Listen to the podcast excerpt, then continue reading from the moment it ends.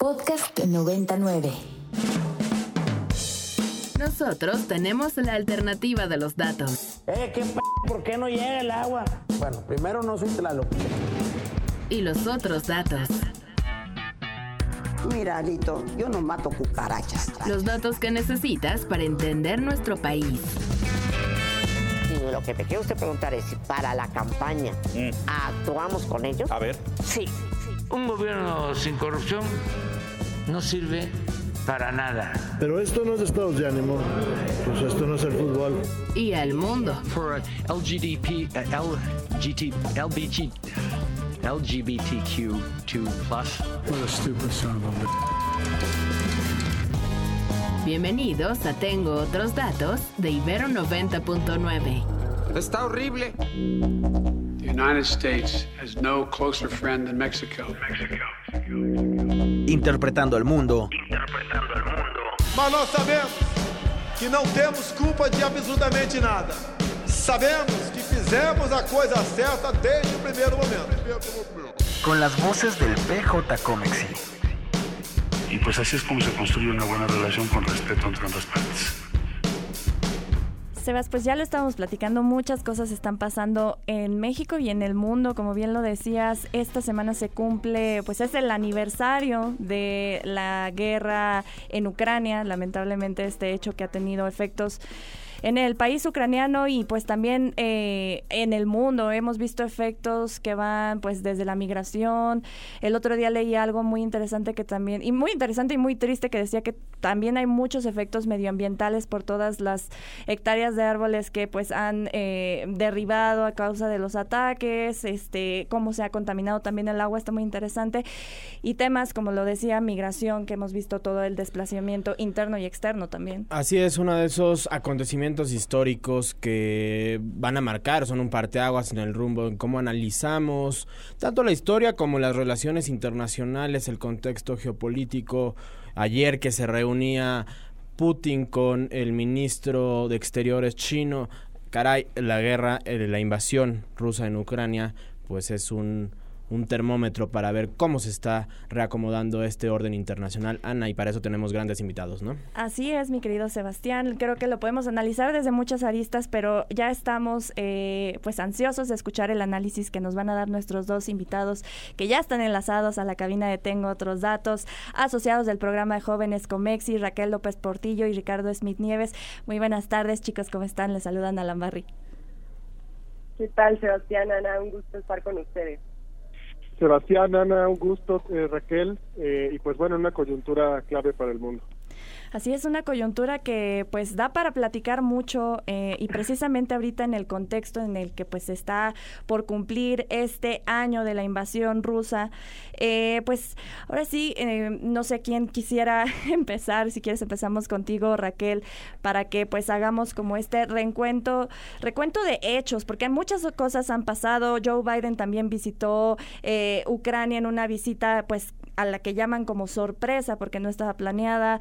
Eh, Vladimir Putin también anunció que pues va a suspender su tratado, eh, su participación en el tratado de desarme nuclear. Muchas cosas han pasado. Entonces, si quieren podemos empezar por analizar ahora sí que el recuento de hechos y recuento también de daños a este año de la invasión rusa a, a Ucrania. Claro que sí, Ana. Creo que para poder hacer este balance, primero tendríamos que evaluar los objetivos que planteó inicialmente Vladimir Putin. Recordemos que él en el discurso en el que lanza esta pues llamada por, Rusia esta operación especial militar, lo que planteó fue hacer una ofensiva relámpago que simplemente durara algunos días y lograr la desnazificación y la desmilitarización de Ucrania. Es decir, por una parte, eh, pues tomar las instalaciones militares que tuviera el país, así como incentivar el retiro de armas de parte de la OTAN en Europa Central y Europa del Este. Y por otra parte, esto es desnazificar, ¿no? Eh, esa es la parte en la que plantea Putin que el gobierno de Vladimir Zelensky pues tiene, eh, pues atenta de cierta forma contra minorías rusas. Entonces, creo que a un año del conflicto sería importante destacar que se ha logrado exactamente lo contrario a ese planteamiento es decir, Putin esperaba que la OTAN se dividiera y no ha sucedido pese a las divergencias que ha habido en ciertos temas como el envío de armas o eh, las sanciones. Al contrario, Ucrania, lejos de perder influencia le ha aumentado y también ha aumentado la fuerza de Occidente. Y pues eh, seguimos en este conflicto que habíamos pasado las últimas semanas pues un poco pausado y que se espera esta nueva ofensiva eh, rusa que ya comenzó desde hace un par de semanas, pero que se espera que se intensifique con la llegada de la primavera e intentando que sea antes de que llegue el armamento que envió Occidente y claro que pues no olvidar sobre todo el impacto humano, humano que ha tenido, ¿no? Hablamos de cerca de 8 millones de refugiados, más de 30 mil civiles muertos y al menos 100 mil soldados muertos de cada bando. Una situación sumamente grave y que al parecer va para largo. Ricardo Smith te saluda, Sebastián Ermenger.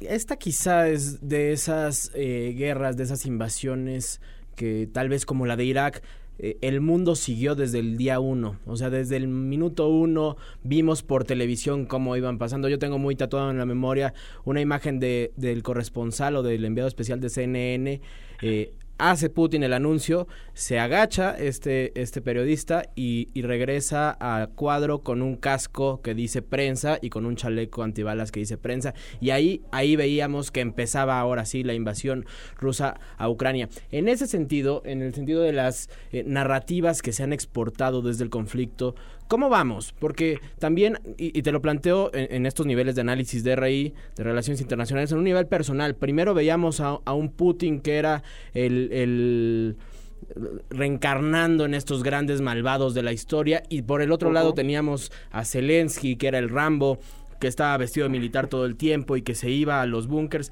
¿Cómo están estos dos personajes a 364 días de que inició la invasión? Bueno, eh, creo que ese es un análisis muy interesante del discurso y creo que sobre este plano quien ha ganado la guerra discursiva es Zelensky. Eh, digamos, ha sido bastante exitoso a través de estos discursos que, que hemos seguido, ¿no? Frente al Parlamento eh, británico, frente al Congreso de los Estados Unidos, con imágenes poderosas, estrechando la mano de Nancy Pelosi, estrechando la mano de los parlamentarios británicos porque precisamente Zelensky ha sabido moldear sus discursos para poder apelar a raíces históricas de los europeos, de los británicos, de los estadounidenses, y, y así era el argumento de por qué les conviene a ellos, por qué para la seguridad de largo plazo de estos países conviene seguir apoyando a Ucrania. Y es que este discurso responde a un temor que se tenía en círculos ucranianos, círculos europeos, de que eventualmente la guerra en Ucrania, la invasión a Ucrania, iba a generar una fatiga, una fatiga de la guerra. Es decir, que entre los líderes, entre las poblaciones de Estados Unidos y de Europa, eventualmente iba a haber un cierto hartazgo de seguir invirtiendo tantos recursos, tanto tiempo en Ucrania y descuidar otras prioridades de los países, ¿no? Creo que esto era una de las grandes apuestas de Vladimir Putin en un principio al hacer su cálculo de eh, desencadenar una invasión a Ucrania, ¿no? Que quizá, aunque en un primer momento hubiera habido una reacción por parte de los aliados europeos de la OTAN y, y de Estados Unidos, que eventualmente esta unión podría deshacerse. Eh, al menos eh, sobre el plano, yo creo que discursivo por parte de Rusia, y hay que reconocer que aunque tuvo una, digamos, eh, le vencieron la narrativa rusa en el occidente, creo que sí hay un cierto grado de victoria que hay que reconocerle entre países en vías de desarrollo en otras partes del mundo. Creo que esto es lo que tendremos que subrayar eh, hay países clave como Arabia Saudita en el tema energético, porque es un gran productor de petróleo. Hay países como Sudáfrica también, eh, y también en América Latina, eh, creo que, por ejemplo, Brasil ha mantenido una neutralidad estratégica, los cuales se han negado a alinearse completamente con Estados Unidos en condenar y en, y en adoptar esta postura tan en contra de Rusia, ¿no? Y creo que aquí aquí podemos ver que esto es uno de los grandes cambios del sistema multipolar que tenemos eh, actualmente no Turquía también una postura neutral bastante notable y que ha desempeñado un papel estratégico en desencadenar y en liberar estas exportaciones de, eh, de, granos eh, a través del Mar Negro. entonces yo creo que estos dos elementos eh, sí lo que nos, nos preparan para una guerra de largo aliento, ¿no? Un conflicto que no se va a acabar en el corto y en el mediano plazo. Ricardo, va más o menos por esta línea que ya, ya comentabas tú. Es muy interesante analizar eh, pues esta situación a través de cómo pues se ha eh, pues modificado o alterado pues el orden mundial eh, a través pues de todos estos aspectos geopolíticos hemos visto ya lo mencionábamos las sanciones económicas que algunos países impusieron a Rusia, los altos precios del petróleo que pues han afectado a, países del bloque europeo, a, a todo el mundo en realidad eh, y también hemos podido observar cómo se van, ya lo mencionabas tú un poco, pero cómo se han ido reafirmando estos bloques, eh, como este, este bloque en Europa, este bloque con Occidente, con Estados Unidos, este bloque con Rusia y China. ¿Cómo analizas tú cómo se han reafirmado estos, estos lados eh, que existen entre pues estos dos, eh, ¿cómo decirlo? Como de estos dos grupos. ¿Cómo lo analizas tú? Sí, pues para Raquel o para mí. No, Ricardo, perdón. Ah, sí, para seguir con, el, con el análisis. Perfecto. Sí, eh, yo creo que más bien no, no, no veo tanto como dos bloques, sino más bien veo un mundo cada vez más multipolar donde entonces crecen los incentivos de que haya países no alineados, ¿no? Eh, al, menos al menos el único bloque que sí veo mucho más eh, digamos eh, cercano más más unido es el de la OTAN, definitivamente. Aquí está muy interesante el análisis, porque si tú te, fijabas, hasta antes de la invasión, Francia y Alemania todavía tenían esta inercia de buscar el diálogo con Rusia. Veían a Rusia como una parte esencial para entender la estabilidad de largo plazo y la seguridad estratégica del continente. Eh, a partir de la invasión, voces mucho más eh, beligerantes, como es el caso de Polonia, como es el caso de los países bálticos, creo que ellos lograron eh, pues mover un poquito a Francia y Alemania hacia hacia una postura más dura, ¿no? Y, y, de hecho, eh, pues los diálogos, las llamadas que tenía, por ejemplo, el presidente francés Emmanuel Macron durante el año pasado con Putin, pues se han vuelto cada vez menos frecuentes. Y, y eso te habla de que pues Europa está hablando con una voz cada vez más unificada. Eh, y, y, por el otro lado, creo que más bien Rusia ha, ha aumentado su cercanía con aliados como Irán, aliados como Corea del Norte, eh, Siria también es un aliado clave para Rusia eh, y se ha acercado mucho a otras regiones del mundo como es África. Hay que recordar que hace más o menos un mes estaba en una gira eh, Sergei Lavrov en África, seguido por oficiales estadounidenses, en lo que ahora creo que más bien lo que estamos viendo a nivel global es una eh, carrera por ganar a los no alineados, ¿no? Entre Estados Unidos y Rusia, a ver qué países pueden entrar dentro de su órbita de influencia y al menos eh, adoptar una postura, si no de explícito apoyo, al menos un poco más favorable para votar con ellos eh, en organismos internacionales. y, y, sí, ¿no? más, que, más que bloques, yo creo que es una lucha por influencia de, esta, de estos países en vías de desarrollo, del mundo en vías de desarrollo y economías emergentes no alineadas. Raquel, cuando empezaba este, esta invasión, uno de los temas que salían a la luz o de lo que más se comentaba era pues el agotamiento del modelo liberal de relaciones internacionales de, este concierto donde hay organismos, donde se regulan, etcétera, etcétera. ¿Cómo lo ves a un año? Si estamos viendo un realismo otra vez de, ganancias absolutas, eh, el sistema de Naciones Unidas lo ves agotado francamente pequeño para hacerle frente a conflictos de esta magnitud. Sí, creo que sin duda este conflicto, más allá de las líneas de batalla, pues ha tenido un impacto fundamental en materia internacional. Sí estamos viendo cómo se está transformando todo el orden establecido, lo que parecía hacerlo desde la Segunda Guerra Mundial. De hecho, ahora que lo mencionas, eh, uno de los temas claves que está discutiendo el G20 para su próxima reunión es esta idea de, bueno, cómo entender a la ONU o cómo replantearla en el siglo XXI cuando tanto este como otros organismos internacionales pues realmente no han tenido la capacidad de resolver problemas o frenar este tipo de, conflictos de largo alcance, ¿no? Creo que eh, un punto clave y que tiene que ver con esta salida del tratado eh, New START por parte de Rusia sobre, sobre el, tema de armas nucleares es que también se está desmantelando este aparato estamos regresando a un mundo al mero estilo de la Guerra Fría, en donde posiblemente empecemos a ver nuevas carreras armamentistas y, retomar esta idea de que entre más armado estés o entre más despliegue tu aparato militar y seguridad, más protegido vas a estar. Y este punto también hace que pues se revitalicen y se, se pues sí, se fortalezcan nuevos vínculos transatlánticos y también con alianzas militares, como es el caso de la OTAN. Y sin duda, coincido con, con Ricardo, creo que estamos viendo muchos movimientos, eh, quizás algunos países entre más cercanos estén, más existe un involucramiento más directo o posiciones mucho más claras que, que, por ejemplo, en el caso de México o en el caso de América Latina, pero creo que sin duda vamos a ver una reconfiguración de actores que también se empiecen a mover por el aspecto económico. No olvidemos que el mundo todavía atraviesa las, las consecuencias económicas de la pandemia de COVID-19 y que en la medida que este conflicto también ha roto con cadenas de suministro y con la forma en la que se da el comercio internacional, pues también se están relocalizando ciertos sectores que puede abrir pues nuevas posibilidades también hacia otros continentes. Pues ya lo decíamos también un poco al inicio, esto ha tenido efectos, ya hemos mencionado los económicos, también ha tenido muchos efectos sociales. Eh, Raquel, ya lo decías, que eh, pues precisamente son los países más cercanos los que pues han intentado como ayudar más o, se siente como con la responsabilidad de hacer más cosas por apoyar a, la gente en Ucrania que pues está sufriendo estos efectos de la, de la invasión. Eh, la ACNUR, el Alto Comisionado de las Naciones Unidas para los Refugiados, en noviembre da la cifra de que más de 14 millones de personas han sido desplazadas de sus hogares. Estamos hablando de desplazamiento hasta en el mismo, en la misma Ucrania y desplazamiento interno o han migrado a otros países, ¿no?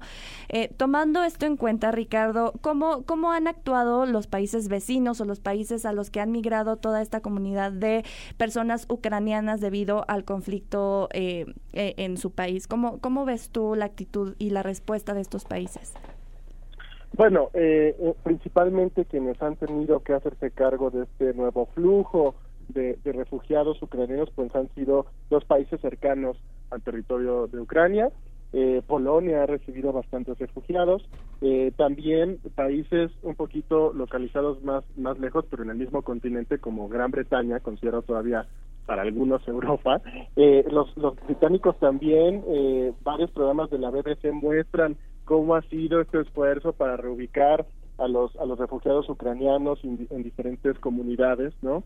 Y creo que es una muestra eh, bastante valiosa de solidaridad, pero que sin duda también requiere una visión de largo plazo por parte de la Unión Europea, por parte también de Gran Bretaña. Hay que pensar eh, cómo se puede incorporar a estas personas en el largo plazo a una vida productiva, una vida pacífica, eh, y creo que no es algo tampoco sencillo porque conforme también eh, comiencen pues y, y, continúen estas turbulencias económicas pues también va a haber recursos cada vez más limitados para programas de reubicación.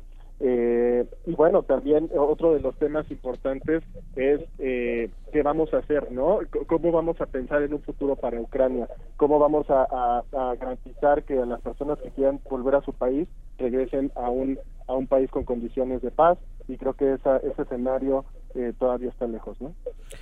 Raquel, nos queda un minuto, pero sí te quisiera preguntar, ¿hay alguna propuesta de paz en la mesa, alguna negociación próxima?